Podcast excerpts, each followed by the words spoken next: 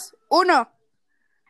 El día de hoy hablaremos sobre lo impactante e importante que ha sido el cine hoy en nuestras vidas. Además de cómo el cine ha trascendido en la actualidad y sobre muchas cosas más en el capítulo de hoy. Yo solo pasaba por aquí. Surge de cómo los jóvenes hoy en día vemos los diferentes temas que la vida nos regala y de cómo queremos Soy Rosalina Mancha. Yo, Fernanda Coronado. Y yo, Melissa Martínez, y en este espacio invitamos a profesores, especialistas, amigos nuestros que saben y no saben tanto sobre el tema, pero pasaban por aquí. Bienvenidas y bienvenidos a nuestro primer podcast. Y yo, solo pasaba por aquí. Buenos días, gente. ¿Cómo están en la pandemia? Espero que se estén cuidando. Eh, es Pues, pues ahí vamos, ¿verdad? Poco a poquito, poco a poquito. como debe ser. Ya un año de, de estar sufriendo. Sí es, así es. Yo siento que esto cada vez se va a ir como haciendo más parte de nosotros mismos y vamos a empezar a volver a ver el sol mucho. Vamos a volver, el sol Esperemos. volverá a salir, como dijo Loki en aquella película de Avengers. Hablando de películas, pues hoy vamos a hablar sobre la historia del cine. Sabemos que se extiende de sus inicios mudos en blanco y negro hasta sus variantes contemporáneas digitales y abundantes en efectos especiales computarizados. También sabían que casi dos siglos finales, desde el siglo XIX hasta el tiempo presente, va de la mano con la invención in- de la fotografía.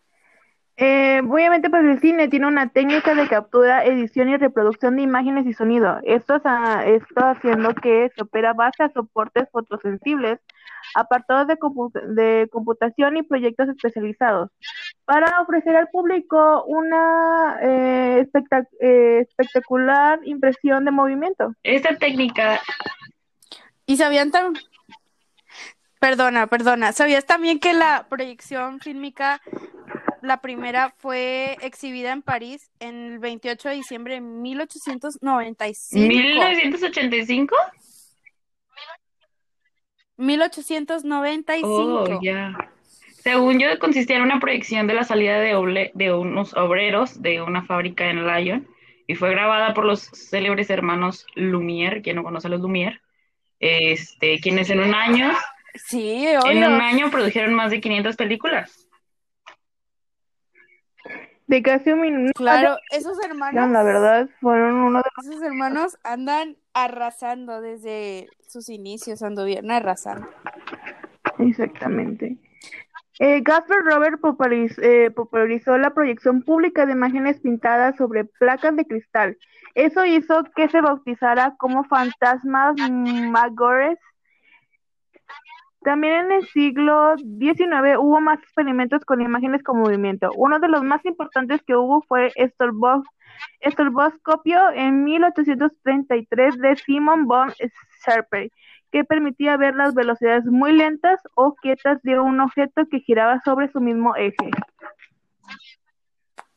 También sabían que Thomas Alva Edison inventó la bombilla incandescente en 1889, quien fue la que hizo posible todo lo del cine y el kinetográfico. Regresando un poco antes, Este, disculpa la interrupción, Eh. en, 1900 en 1874 fue inventada la fotografía eh, gracias al francés Jules Janssen, que creó el revólver fotográfico y pues básicamente era pues una, un revólver, pues o sea, tenía la forma de revólver y pues tenía una caja y al momento de tomar la fotografía, o sea, pues salía como en blanco y negro básicamente.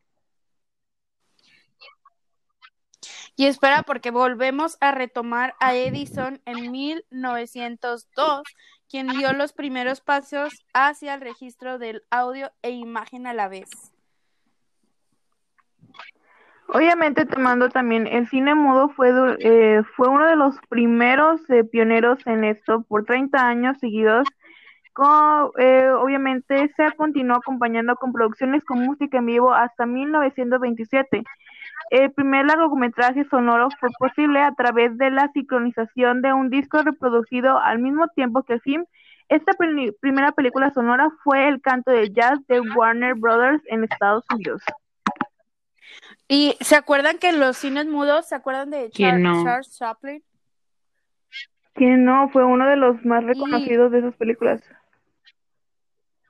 Yo me acuerdo mucho que mi abuelito veía, que en paz descanse, veía muchos esas películas.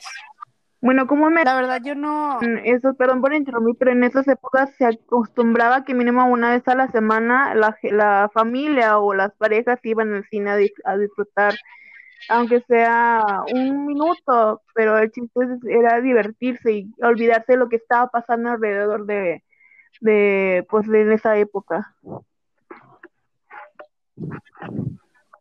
Y fíjate que después de, que se hiciera lo del cine mudo y eso, llegó David Griffin a meterles un golpe ahí con el nacimiento de una nación, un filme mudo que relataba la fundación de los Estados Unidos. Y fue muy impactante en Estados Unidos. Sergei Einstein, cineasta de la Unión Soviética, cuya obra clave es el acorazado Potemkin, eh, filme mudo que narra el motín dentro de un acorazado zarcista en plena Revolución de Octubre. Es considerada la película, la mejor película de la historia y es una de las más estudiadas del cine, dada su técnica de montaje que hizo la escuela desde entonces. Sí, también, bueno, yo, yo, yo me puse a buscar y vi que en ese filme usaban imágenes chocantes para generar una reacción emocional en la audiencia. Y eso fíjate que se ha notado desde hace mucho. Eh, por ejemplo, ahora en la actualidad con la película de los Avengers, muchos les llaman ahorita spoilers y metían dramatización para que se fueran como en los trailers para que se fueran como acoplando de que iba a pasar algo, de que iba a pasar algo, de que iba a pasar algo. Así que el espectador tenga la emoción de verla. O sea, normalmente creo que varias películas más que nada, primero fueron las de suspenso, las que hicieron llamar esta atención y poco a poco las demás categorías de películas lo hicieron creo que una de las más pioneras han sido pues las de terror que te dice tal escena tal vez pueda pasar esto pero no sabes qué va a pasar y te paso de la de la de una a otra y te crea como una chispa de querer ir a verla. Entonces eso sería algo muy muy interesante y que hizo que pues este eh, Sergei Einstein y un ay una forma de que el espectador tenga más empatía con el con la historia que quiere transmitir. Oigan, hablando de hablando un momento de interrupción, hablando sobre la ficción, bueno, pues ahorita una de mis películas favoritas es Interestelar, que habla sobre el espacio y el viaje por los planetas y así.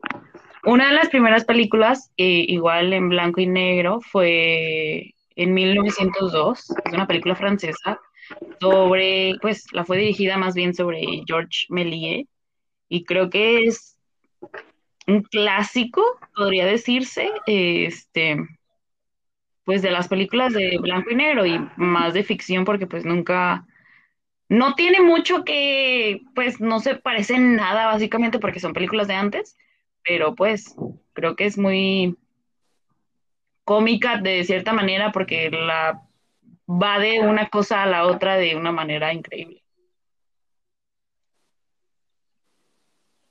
Y fíjate que eh, ahorita que estamos hablando sobre eh, las películas actuales, el cine a color, la invención del cine, ¿cómo, cómo fue que precursó en la actualidad, hasta llegar a la actualidad? O sea, en 1915 apareció la campaña de Technicolor para sistemas fílmicos y en 1929 fue cuando se proyectó el primer largo, largo, largometraje perdón, a colores llamado On With The Show. No sé qué opinan ustedes. O sea, yo también supe que en esa misma compañía de Technicolor se usaban los, primer, los colores primarios para tratar de eh, insertar secuencias de color, eh, color a blanco y negro y tratar de que obviamente pues se pudiera ver la diferencia de una persona y otra, o del fondo y la persona. Y, y quién olvida a Walt Disney, que en 1932, con la al incorporarse, al incorporarse la tercer paleta de color a las películas, eh, pues fue uno de los empleados Walt Disney en sus animaciones que finalmente este sistema fue reemplazado en 1950, pero Walt Disney, ¿quién lo logró con esos pocos colores además? ¿Cuántas películas no ha hecho? Creo que todos recordamos. ¿Cuál es su película favorita de, Uy, de Disney? de Disney? Pues creo que son a color. De las, de las viejitas, Bueno, a, de las a punto y aparte, creo que todos eh, podemos recordar esta intro de Disney que está manejando un de, de Mickey que está manejando un, un tren, que es como si estuvieran pasando las páginas que va de dibujo a animación. Creo que todos podemos recordar eso. Y de películas de blanco y negro, Sí, eh, híjole, yo, yo me acuerdo mucho que antes pasaban, no sé si recuerdan a Oswald. Mi, mi hermana, como mi familia siempre ha estado como rodeada de Disney, mi hermana le, le ponían esas películas de chiquita y pues ella, o sea, así como dice la historia, pues va trascendiendo y van quedando en generación tras generación. Exactamente. Siento que pues, obviamente de las que más recordamos son la de las princesas, obviamente desde la Blancanieves hasta la actualidad. Obviamente también están y están volviendo a hacerlas, pero ya como si fueran unas personas reales, haciendo que pues tú mismo sientas esa nostalgia de decir, yo ya las vi siendo chiquita, ahora quiero que la, mi la siguiente generación las ve, las recuerde y las ame como yo también las amé. Este, obviamente me tocó la última vez que pudimos ir a un cine después, antes de que pasara esta pandemia. Creo que la última que se puso fue la de Rey León, si no mal me equivoco. sí, creo que- Ah, eso también, fíjate, me, me está gustando mucho que estén haciendo eh, las películas de antes otra vez, pero en live action. Aunque fíjate que no me gusta mucho que les cambian las cosas. Le cambian la historia que ya te habían planteado antes. No sé qué Pues opinen. sí, como Mulan, que quitaron a... Ahí se me... Ajá, sí, sí, que lo quitaron. No, o sea, pues...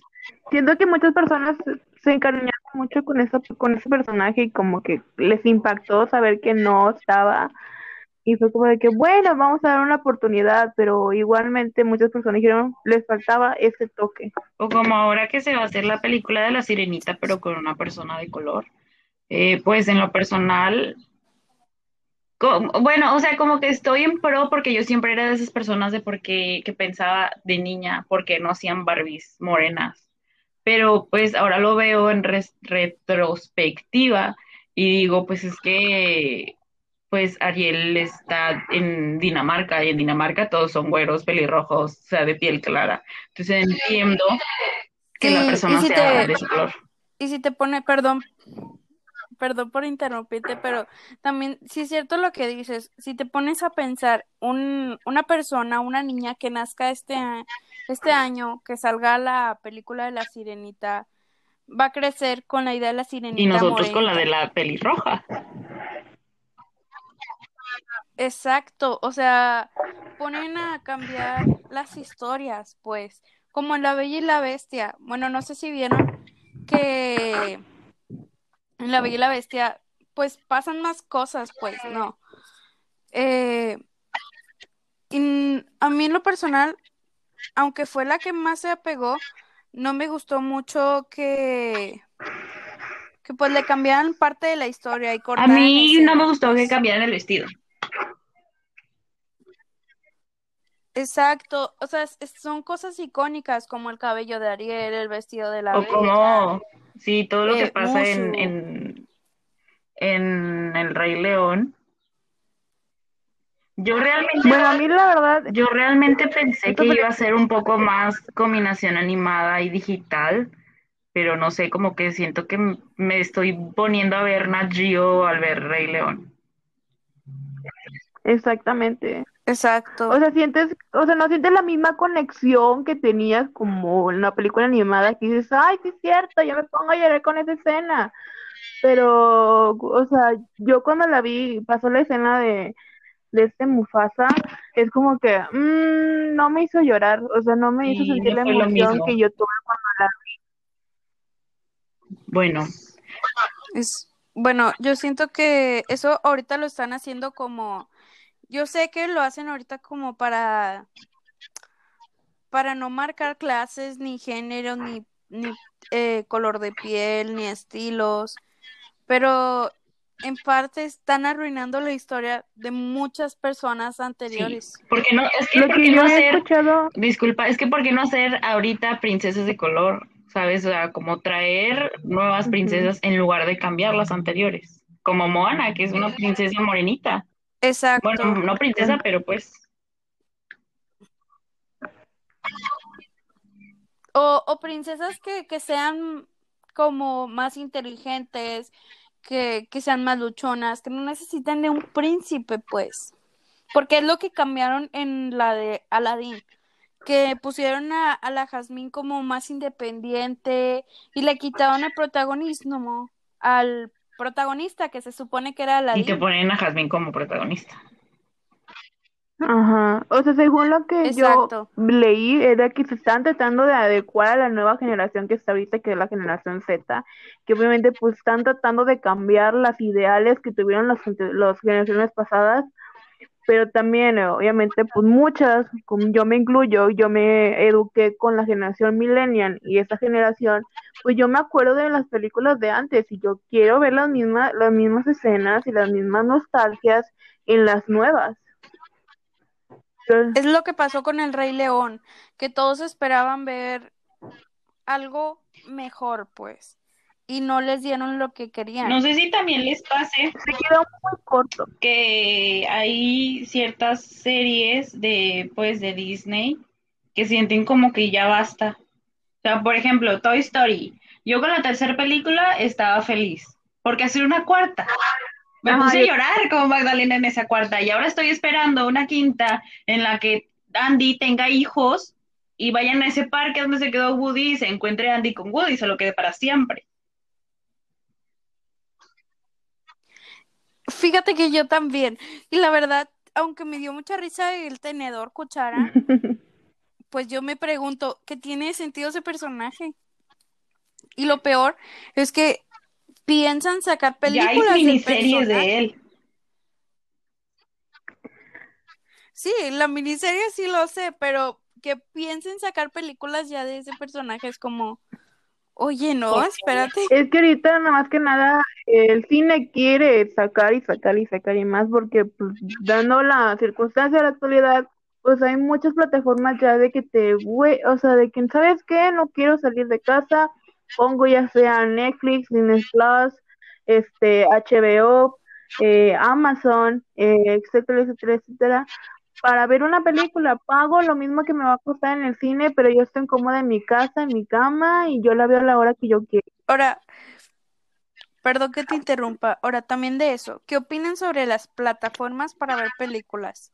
Hablando de Netflix, eh, HBO, eh, mm, ¿cómo se llama? Amazon Prime, Disney Plus. Creo que mm, Netflix es un clásico que ya todo el mundo conoce y que pues ahora está tratando, pues antes era como un blockbuster, que básicamente tú veías ahí películas, pero está haciendo unos estudios básicamente y están sacando películas sobre ellos mismos. Y hay cosas que me gustan porque están sacando películas de libros que yo leía y que quería ver en libros, pero siento que no lo ponen tanto como yo me lo esperaba si lo hubiera sacado un Warner o un Disney o un, no sé, un Fox. Eso, eso. Ahora, también porque yo siento que Netflix últimamente decidió sacar sus películas porque a Disney, a Warner, se les hinchó la gana de crear su propia plataforma. Bueno, es que también, o sea, tomando en cuenta, porque obviamente pues Netflix era pues como una plataforma prestada, que prestaba, que hacía contrato con esas empresas, porque pues, obviamente pues no tenían contenido propio, y ahorita que están teniendo eh, contenido propio y saben que pues obviamente bien, llegaron más plataformas que están pues contra, tratando de que su público se vaya con ellos, eh, están tratando de sacar eh, poco a poquito y ahorita lo que he visto últimamente es que están sacando series de de creo que Nickelodeon, algunas de Disney. Eh, hace poco también vi que tenían, creo que toda la saga completa de, de Harry Potter, pero ya creo que las acaban de quitar en hace unos meses. Sí, las, las quitaron, las pasaron a HBO o a Amazon. o que Disney está comprando todos. Bueno, creo, o sea, pues que, compró Fox y que, o sea, pues básicamente tiene muchas series y muchas películas que ahora literalmente va a dividirse Disney Plus que solamente sea para niños y Star que sea para hombres. O sea, pues personas. Y que van a van a añadir series también como Grey's Anatomy, eh, series de de la cadena ABC y las van a añadir a una a Disney, pero a un nuevo apartado donde te van a cobrar más. no sabía de eso. Sí, o sea, yo digo, una cosa es que estemos en pandemia y otra cosa es que tengamos el dinero suficiente para pagar plataforma, plataforma, plataforma, porque obviamente no vas a quitar Netflix, porque pues Netflix también te saca series y películas buenas. Yo, pues obviamente pues Disney es como un imperio, pero pues también tienen que tener en cuenta que no toda la gente tiene el trabajo o el sueldo que tenía antes de empezar la pandemia. Exacto. Bueno, creo que en conclusión con Disney, eh, pues últimamente ha hecho trabajos buenos y otros no tan buenos. Que no era lo que esperaba. No sé qué conclusión de, de un... De Exacto. Bueno, ahorita quiero invitarlos a ver Raya, una película muy buena que eh, aquí en el audio Latinoamérica, Dana Paola le presta la voz a Raya.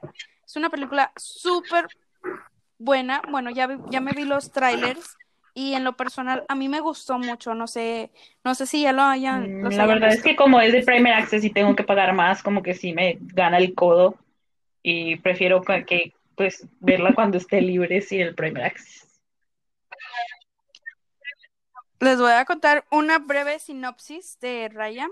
Dice, Raya y el último dragón es una película de animación producida por Walt Disney Pictures y la verdad que también dice que va, está en el cine. Ahorita que, que he estado buscando sobre Raya, porque la verdad, mis sobrinos ahorita tienen 8, 9 años y últimamente no se quedan quietos viendo películas, pero esta les llamó mucho la atención por el hecho de que es una guerrera.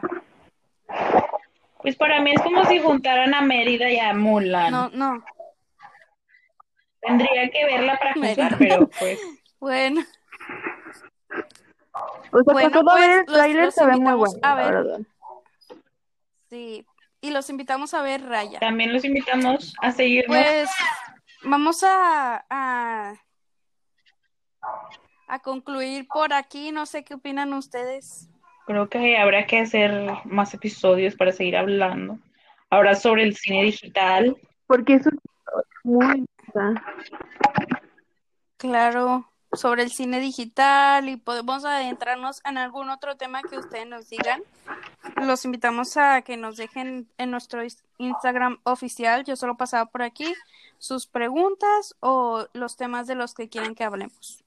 O también de las personas que quieren que invitemos, obviamente, en un siguiente podcast, o que un, a una persona profesional, ya sea eh, que haya estudiado algo de cine y los puedas también comunicar eh, datos que tal vez nosotros no pudimos darles en este, en este momento. tal vez otras.